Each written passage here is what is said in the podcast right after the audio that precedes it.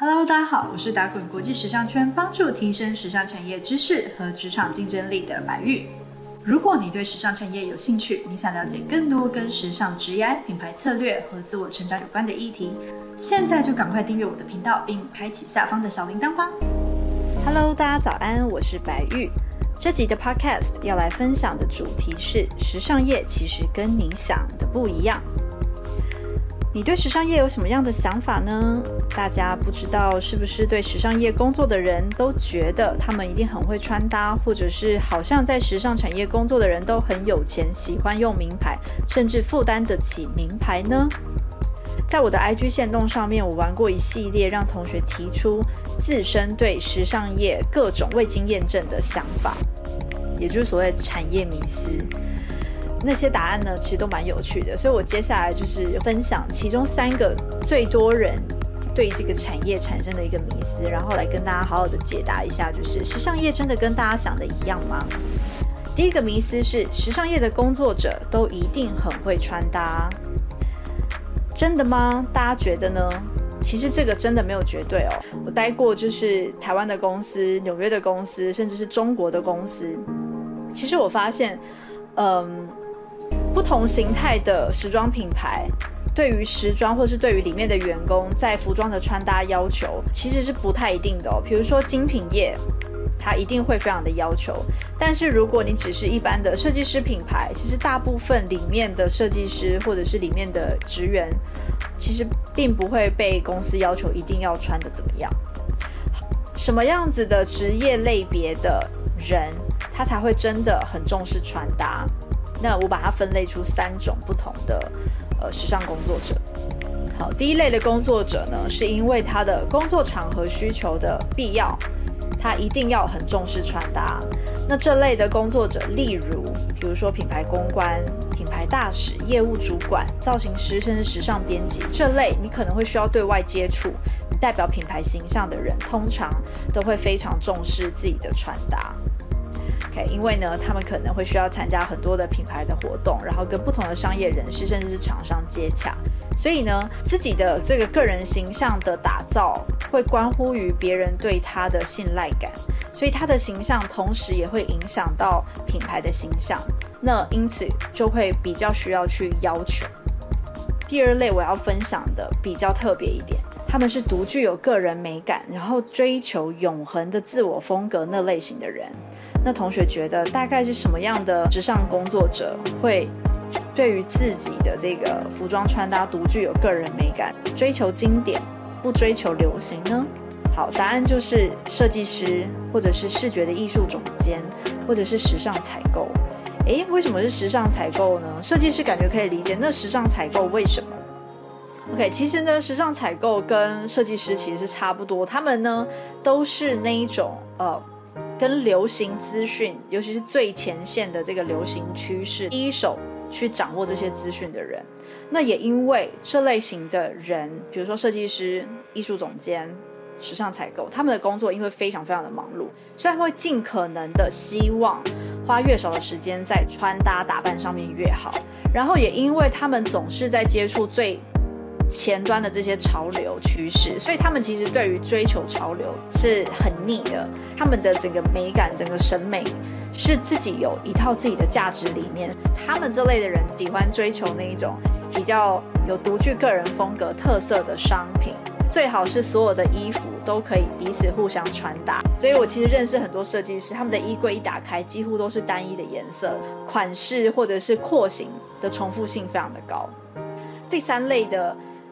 时尚业的工作者，他们其实不完全是时尚业的工作者，他们只是刚好凑巧在一间服装公司，凑巧在一间 fashion company 里面工作。但是他的工作的性质可能是就是支持型类别的工作，例如比如说会计师啊，呃，或者是 IT 部门啊，或者是生产管理部门的职员。所以呢，他们完全就是不受限于一定要很会，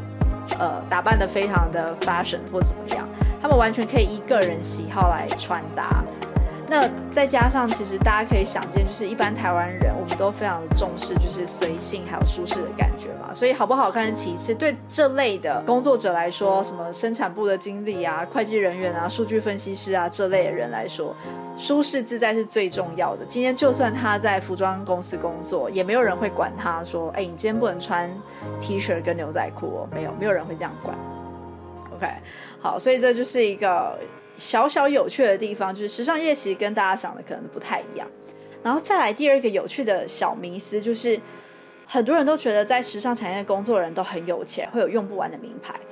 不可能会有用不完的名牌。崇尚名牌可能是真的，但是很有钱吗？No。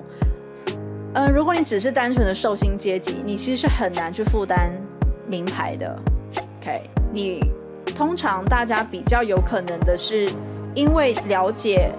品牌的公益价值，所以他们会愿意投资自己部分的薪水，在购买具有投资价值的商品，让自己看起来更好看。因为大家之所以会在时尚产业工作，一方面就是崇尚美嘛。与其说拿不完的精品，更不如说大家会更精打细算的去挑选自己要买什么样子的精品，或者是买什么样子的名牌。OK。那如果刚好遇到那些就是比较不懂节制、狂拿自己月薪二分之一以上来购买名牌的人，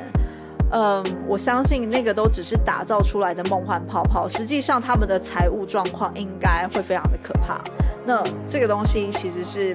我所不乐见的。除了这几个产业迷思之外呢，我还想要在这集跟大家来讨论什么是时尚好了。你觉得什么样子的穿着打扮叫时尚，或者是说什么样的生活方式你认为是有时尚感的？常常把描述时尚的词汇聚集在一起，就会发现，其实那群我们所谓的很有时尚感的人，他们其实是从生活上各个面向的各种选品开始哦。所谓的各种选品，就是英文是 curation，它是从生活中。无论是衣着的选择、头发造型的选择，甚至是饰品的选择、生活空间的那些软装品的这些布置的选择、餐具器皿的选择，这些其实都是构成时尚风格的元素。所以这也是为什么我很常跟我的学生说，其实时尚业包含的范围、涵盖的范围是非常广的。从妆法造型到空间设计，到餐饮文化，甚至到穿搭服饰。饰品配件、居家摆设都是时尚业的一环。虽然时尚业涵盖领域很广，但是呢，其实从各个领域当中，我们都可以取到一个交集的共通点。同学觉得是什么？公布答案，就是对美学的包装跟营造。品牌对美学的包装跟营造，其实是让我们，呃，感觉到时尚的那个关键所在。哈佛商学院的美学课这一本书里面就提到说，时尚业其实就是一个美学的事业，所以时尚等于美学哦。这个角度其实呢，我认为哦，基于消费者的眼光来去看时尚产业的，也就是说，身为消费者的我们，平常在看杂志啊，或者是看一些时尚大片呢，甚至参加品牌活动啊、逛服装店等等这类的体验跟感受。都是我们看到品牌营销的这个成果的表现。OK，品牌的这个营销成果的表现，它必须要营造美的感受，营造这个视觉的幻想感，对于品牌的幻想感，才能够打动消费者吧，才能够吸引顾客，对吧？但是实际上，在这个美学包装还有品牌美化之前。的时尚产业到底又是什么样的样貌？大家有想过吗？在你要进入时尚业之前，你认为你会在一个很美的环境下工作？这个东西其实是有待商榷的。这个要端看你在时尚业的哪一个区段里面工作。时尚业呢，其实跟其他的产业一样哦，它有它一自己的一整套的这个产业供应链系统。所以呢，其实从商品的原物料采购、设计开发、生产制造、营销包装到最后的上市流通，整个流程呢都结合了许多不同的企业、不同的部门，还有不同的工作执掌。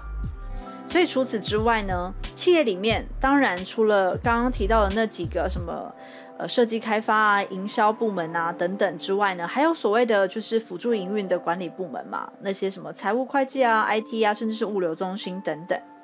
那这些东西其实它所展现出来的时尚产业，就绝对不会不只是大家所看到的那些美美的那些东西。真正你会觉得时尚业是美的，然后是令人向往的，往往都是。你零售业的那一端，所谓的零售业那一端，就是我们会进去店里面，呃，然后会体验这个消费空间，或者是是 marketing 行销端的那一个区块，是我们所看到的 ad campaign，我们所看到的形象大片，我们才会去感受到时尚业是美的。但除此之外，时尚业可能一点都不美。这个呢，就是提供给大家做一个小小的参考，在你。对于服装产业、对于时尚产业有过多的幻想之前，我希望你停下来，好好的想一下，你确定你要进来吗？它可能会是一个，呃，薪水天花板非常低的一个产业，然后竞争非常的激烈，然后你所获得的薪资报酬跟你所付出的努力可能不会成正比的一个行业。那这也是为什么大家说你要进入时尚产业，你需要具备百分之两百的热情，不然你可能熬不下去啊。但是呢，我同时我又必须鼓励大家，就是说，有的时候你不需要自我设限。虽然台湾的时尚产业的天花板是这样，但如果你今天打破框架，你去海外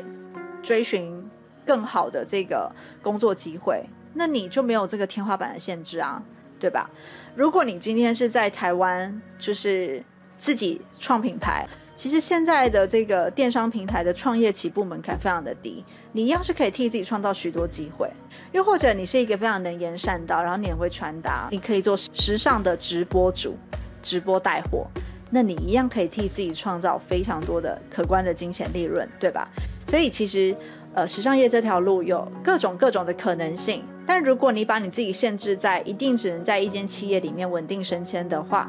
那很抱歉，时尚业可能跟你想的有所不一样，而且你绝对不会因为在时尚产业替一间企业工作而变成有钱人，有钱到你可以负担各种名牌。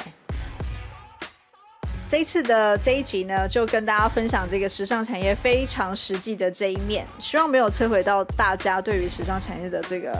这个梦想哦。我们明天见，拜拜。好啦，今天的影片就分享到这边。喜欢我的影片，请记得帮我订阅跟点赞哦，开启订阅按钮旁边的小铃铛，才不会错过节目下一节精彩内容。我们下次见，拜。